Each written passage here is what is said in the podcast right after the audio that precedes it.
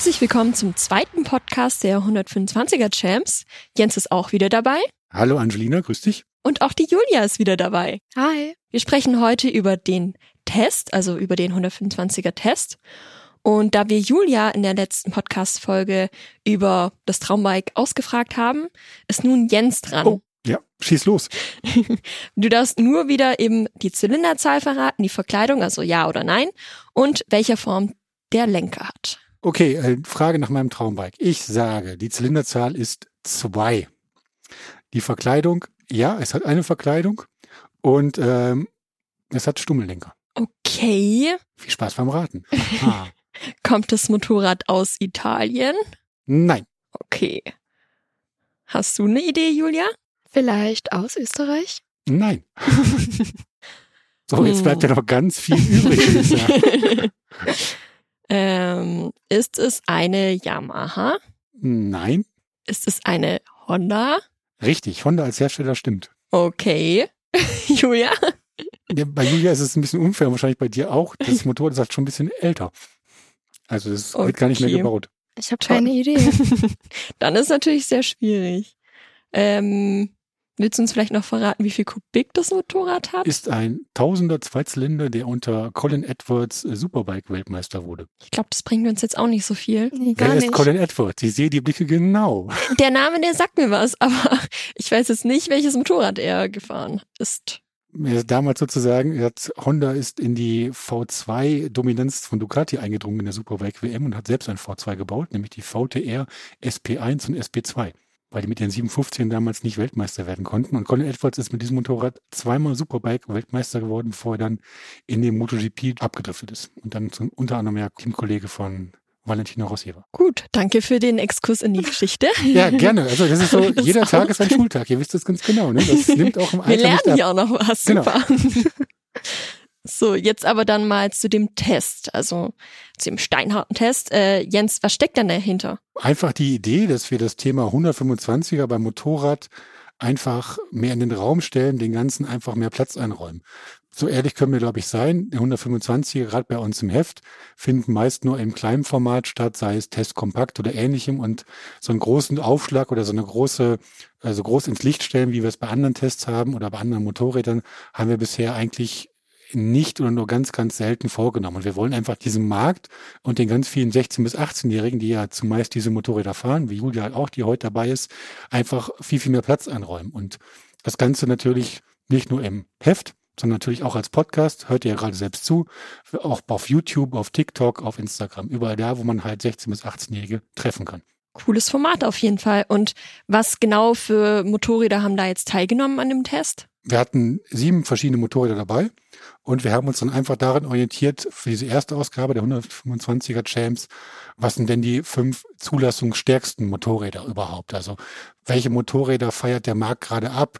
Welche Motorräder sind bei den 125er Fahrern, wie Julia eine ist, am beliebtesten? Und das ist natürlich ganz klar, dass die Marke KTM mit dabei war, genauso wie viele andere auch noch. Okay, du hast gesagt sieben Motorräder. Ja. Und wie genau wurde dann jetzt der 125er Champ ermittelt? Wir haben erstmal diese sieben Motorräder bestimmt. Also wir können ja kurz sagen, die 125er Duke von KTM ist dabei. Einfach der Platzhirsch, die Benchmark, das Bestselling Bike in diesem Sektor.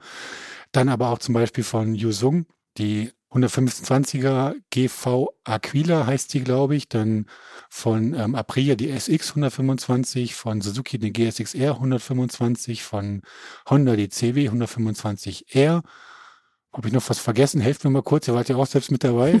Von Yamaha natürlich die MT 125 war dabei und von Brixton die Cromwell 125. Ich glaube, da haben wir jetzt alle zusammen. Habt ihr mitgezählt?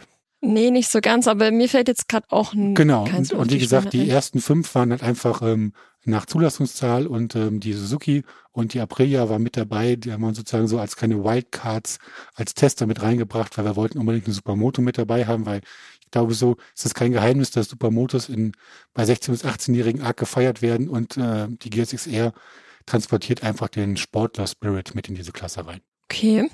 Klingt auf jeden Fall nach einer sehr interessanten Auswahl. Mhm.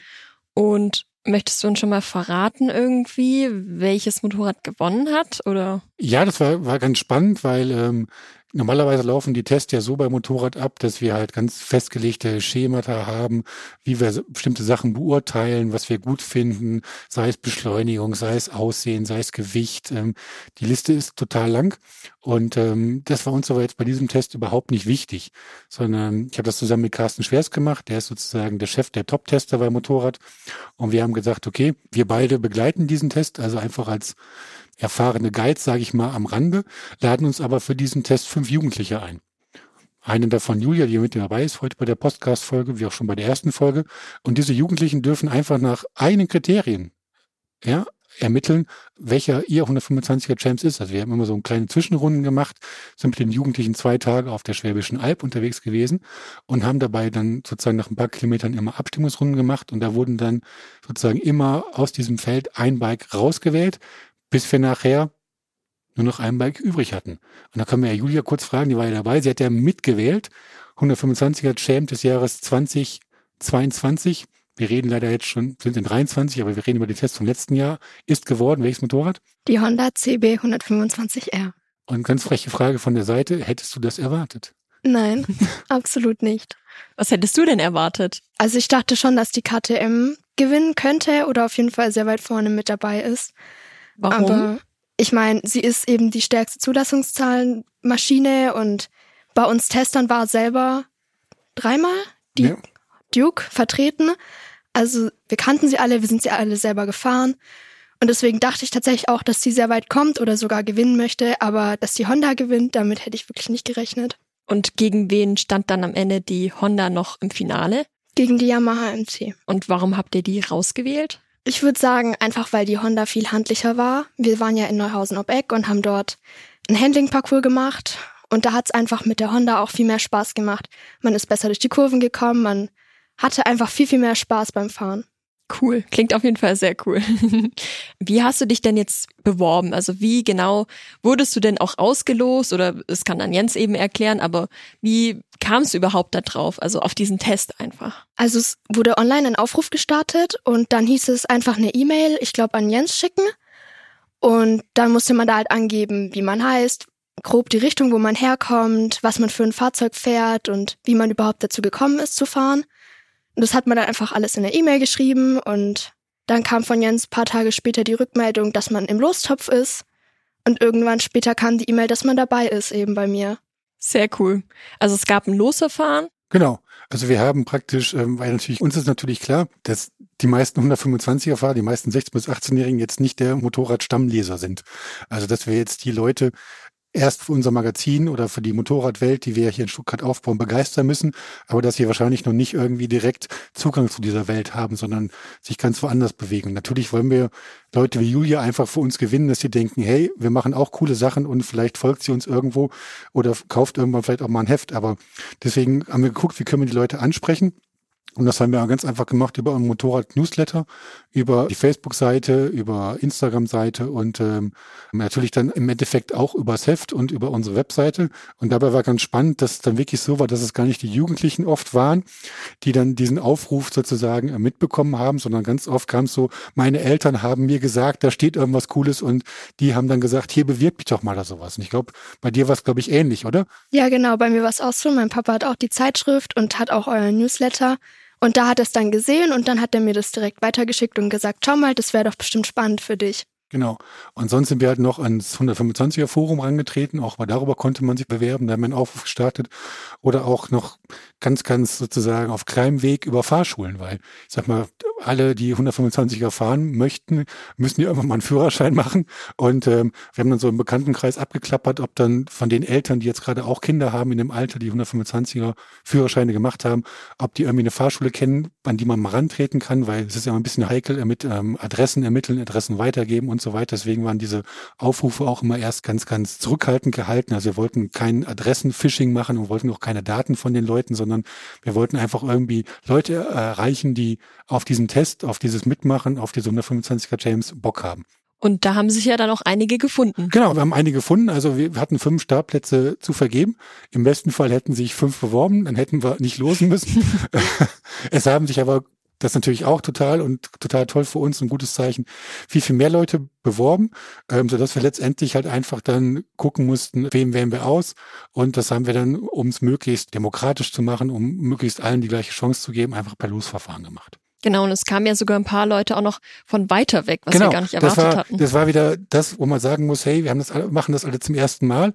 Ähm, da waren wir vielleicht einfach auch so komplett bläuäugig oder so, weil wir dachten, okay, er stand bei uns in der äh, Ausschreibung drin, also wir, die Test findet ab Stuttgart statt, wir werden auf die Schwäbische Alb fahren, der Test wird auch in Stuttgart enden. Und das war für uns so Info genug nach dem Motto, ja, wenn du von weiter weg kommst, ist es vielleicht nichts für dich, weil du musst halt auch hin und zurück. Ne? So, und ähm, diese ganzen Sachen hatten wir so konkret gar nicht abgefragt und äh, haben dann irgendwann die Teilnehmer, die fünf, ausgewählt und haben gesagt, hey, Juppie, ihr seid dabei, könnt euch freuen. Wir freuen uns darauf, euch kennenzulernen, euch zu sehen.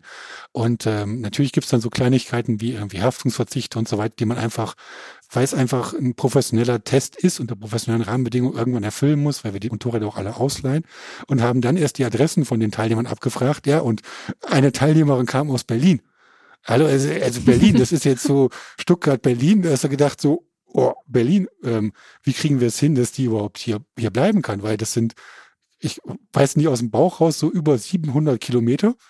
So, also das ist nicht um die Ecke von hier aus. Ein Teilnehmer kam aus Würzburg, das ist jetzt auch zwei Stunden halt. Und ähm, da ist dann mir persönlich, der ich das Ganze so im Hintergrund organisiert habe, schon der Arsch mächtig auf Grundeis gegangen, weil ich mich gefragt habe, hey, ähm, wo bleiben die eigentlich? Und da haben dann schon intern so geguckt, dass vielleicht von der Teilnehmerin, dass die dann vielleicht bei dir, Angelina, übernachten kann. Und genau, ja. der Max kam, glaube ich, aus, aus Würzburg, dass der dann irgendwie bei mir auf dem Sofa pennt, weil wir wollten die natürlich auch nicht abends nach Hause fahren lassen oder sonst wie, weißt du, aber dann rufst du die Teilnehmer an und das war so, so ein Zeichen, wo ich gedacht habe, ey, wir machen gerade ganz viel richtig. Die hatten so viel Bock, die haben sich dann Hotelzimmer besorgt und so weiter. Der Max ist mit seiner Familie angereist, die haben hier ein spontanes Stuttgart-Wochenende verbracht. Und ähm, wie gesagt, das Mädel aus Berlin ist dann auch gleich hier geblieben und ähm, hat sich hier auf eine Kappe ein Hotel genommen. Und das habe ich gedacht, ey, super. Also so wäre ich auch gern mit 16 drauf gewesen zu sagen, hey, da gibt's eine Chance, bei sowas teilzunehmen. Und ich organisiere mir das alles und ähm, habe dann zwei Tage Spaß. Also wirklich richtig, richtig geil. Gut, ja, das bedeutet ja auch, dass das Engagement da sehr groß war. Also die hatten, wie du sagst, richtig Bock drauf. Ich meine, man hat ja auch sonst nicht wirklich die Möglichkeit, sieben verschiedene Motorräder zu testen. Klar hatten alle einen Führerschein, aber ist auf jeden Fall eine tolle Möglichkeit. Jetzt mal, Jens, zu dir. Du hast ja auch mal angefangen mit Motorradfahren, ne? Ja. Was sind ich. denn deine Tops und Flops? Jetzt hatten wir das schon von Julia erfahren. Was sind denn deine Tops und Flops? Also ähm, Flop ist eigentlich ziemlich schnell erklärt. Als ich damals nach meiner A2-Zeit hieß es, glaube ich, noch, also ich bin ganz normal mit dem Stufenführerschein mit 18 angefangen und ähm, habe dann sozusagen, dann musste man zwei Jahre mit 27 PS fahren, aber zu meiner Zeit war es noch relativ einfach. Man musste nach zwei Jahren einfach aufs Amt gehen und dann einfach einen Zettel unterschreiben, wo drauf stand, ja, ich bin zwei Jahre 27 PS Motorräder gefahren. 4000 Kilometer mussten es, glaube ich, damals sein oder sowas, stand auch noch mit dabei. Habe ich dann ähm, das nächst größere Motorrad gekauft, das war eine CB 1000. Super 4 hieß sie, glaube ich, CB Big, die es damals von Honda gab. Und habe gedacht, ja, komm, ich kann das alles und so weiter und bin auf so einen kleinen Kreisel gegangen, also so einen kleinen Wendehammer und wollte ein bisschen Kurvenfahren üben und fühlte mich natürlich so wie der nächste super MotoGP-Fahrer, wie das wahrscheinlich vielen so geht. habe aber dann einmal falsch geguckt und der Bordstein kam doch deutlich näher, als ich das gerade in dem Moment brauchte. Und er stoppte dann das Motorrad um mich ziemlich abrupt dass wir auf der Nase lagen und ähm, ich habe zu der Zeit Zivi gemacht und hatte so ein bisschen Geld dann angespart und das Geld war dann mit einem Schlag weg. Also es waren, glaube ich, 4000 Euro Schaden vor allem falsch gucken. Das war ziemlich floppig, weil das Motorrad gehörte zu dem Zeitpunkt noch meinem Vater. Das war dann doppelt floppig so und man muss dann so abends sagen, hey, ähm, lass uns mal in die Garage gehen, ich muss dir was oh zeigen. oh Gott. genau, das war ziemlich, ziemlich, ziemlich mega floppig. Ja, und Tops ist einfach, das, das muss ich fairerweise sagen, durch meinen Job als Motorradtester unendlich. Also ich komme durch den Job an so viele tolle Orte auf der Welt. Ich darf fast alle tollen Motorräder, die es gibt, testen. Also ich war jetzt gerade zum Beispiel bei BMW, durfte die neue M1000R fahren in der Gegend um Almaria und ähm, ja, da hüpft mein Herz immer noch vor Freude, selbst nach sieben, acht Jahren, die den Job schon machst. Das ist einfach immer wieder geil solche Dinge bewegen zu dürfen und überhaupt die Möglichkeit zu haben, diese ganzen Bikes fahren zu können. Also Tops ist praktisch unendlich, die Flop-Liste ist zum Glück deutlich kürzer. Und gibt's auch noch einen Top so in deiner Anfangszeit? Ja, Anfangszeit auch vielleicht so, ähm, ich bin ja nun nicht ganz kurz und hatte als erstes Bike irgendwie so äh, eine VT 500C, das ist so ein softer Softshopper, den es von Honda mal gab. Also viele würden wahrscheinlich heute anfangen zu weinen, wenn sie das sehen oder sowas. Aber ich fand es damals halt cool. Jeder macht halt mal Fehler. Und ich bin ja nicht ganz kurz und nicht ganz leicht.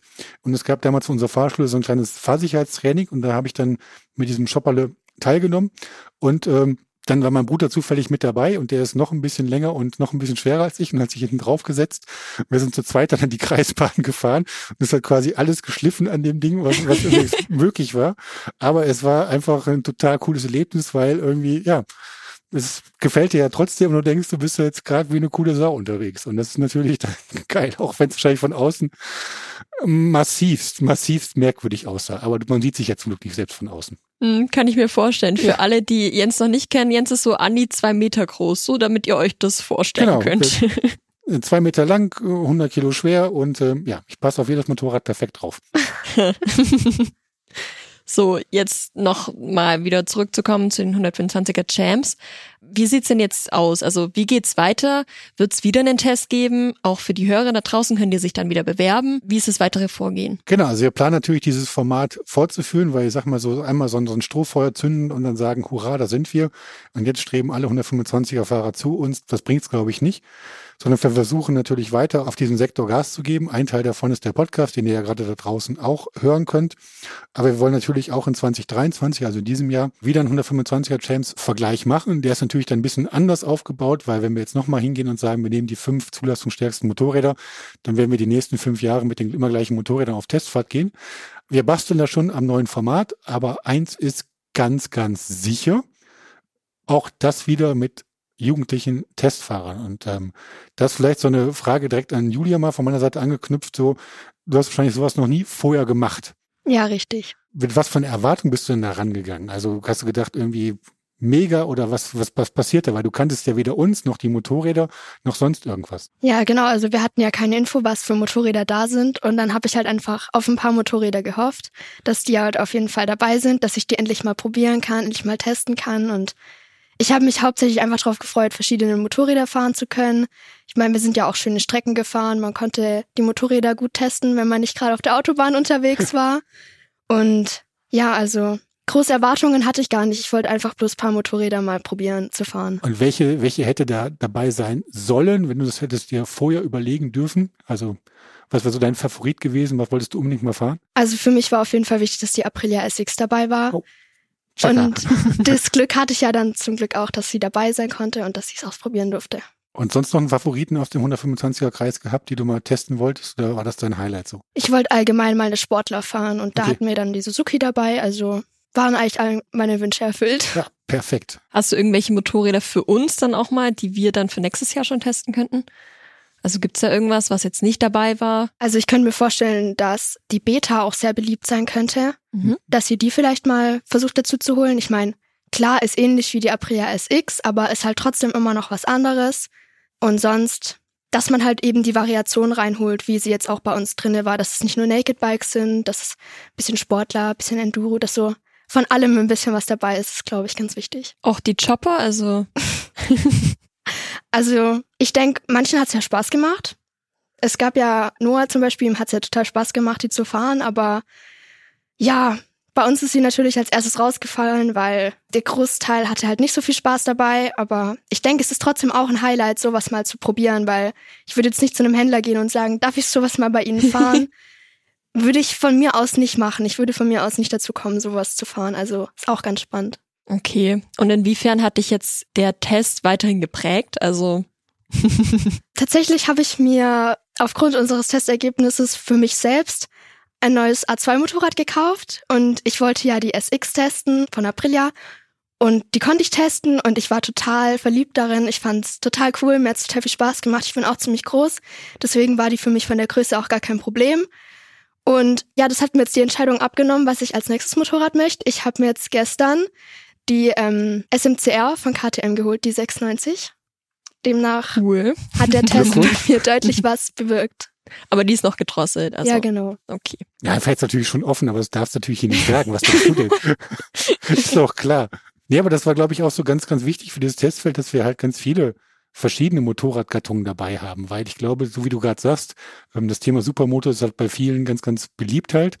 Aber wenn wir jetzt das Feld nur auffüllen, sage ich mal, mit der Beta 125er Supermoto oder nur mit Aprias und so weiter, dann wird's halt doch ein bisschen, bisschen zu eng. Und gerade uns war natürlich auch wichtig, das können wir natürlich gut abbilden, dass wir euch dann auch mal solche Bikes zur Verfügung stellen können, wie halt die Yusung. Ich meine, das ist ein wassergekühlter V2, es ist ziemlich einmalig in der 125er Klasse, genauso wie halt die Brixton, wo ihr dann, sag ich mal, eine chinesische Marke auf diesem Markt ein, reindrückt und die Brixton verkauft sich ja auch sehr, sehr gut. Aber ich glaube, da waren wir am Ende nicht ganz so begeistert, oder? Weißt du es noch so ein bisschen aus Erinnerung? Ja, also es waren auf jeden Fall auf jeden Fall nicht so die besten Fahrzeuge für uns. Was mir ganz arg aufgefallen ist, war, dass sie ganz komische Reifen drauf hatte. Ich fand, die ist in den Kurven ganz komisch immer gelegen und gefahren. Und das ist auch den anderen Teilnehmern aufgefallen. Also klar, es war ein Erlebnis, das mal zu fahren und an meiner Schule sehe ich die jetzt inzwischen auch tatsächlich nicht so selten. Also die steht da manchmal und auch nicht nur einmal, sondern manchmal auch doppelt und dreifach steht die da bei uns an der Schule. Aber ja, ist schon, ist schon was anderes, sowas zu fahren, ja. Ja, aber du hast deine Weiher getroffen für die Zukunft. Absolut. ja. Gut.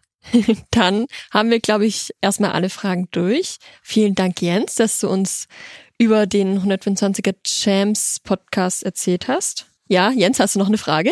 ja, weil, glaube ich, wir haben ja schon angedeutet, so, dass es halt 2023 weitergehen soll. Ist natürlich klar, bei, bei Angelina und mir ist das Ganze berufsbedingt. Also wir können uns das nicht aussuchen, ob wir sowas normal machen wollten oder nicht.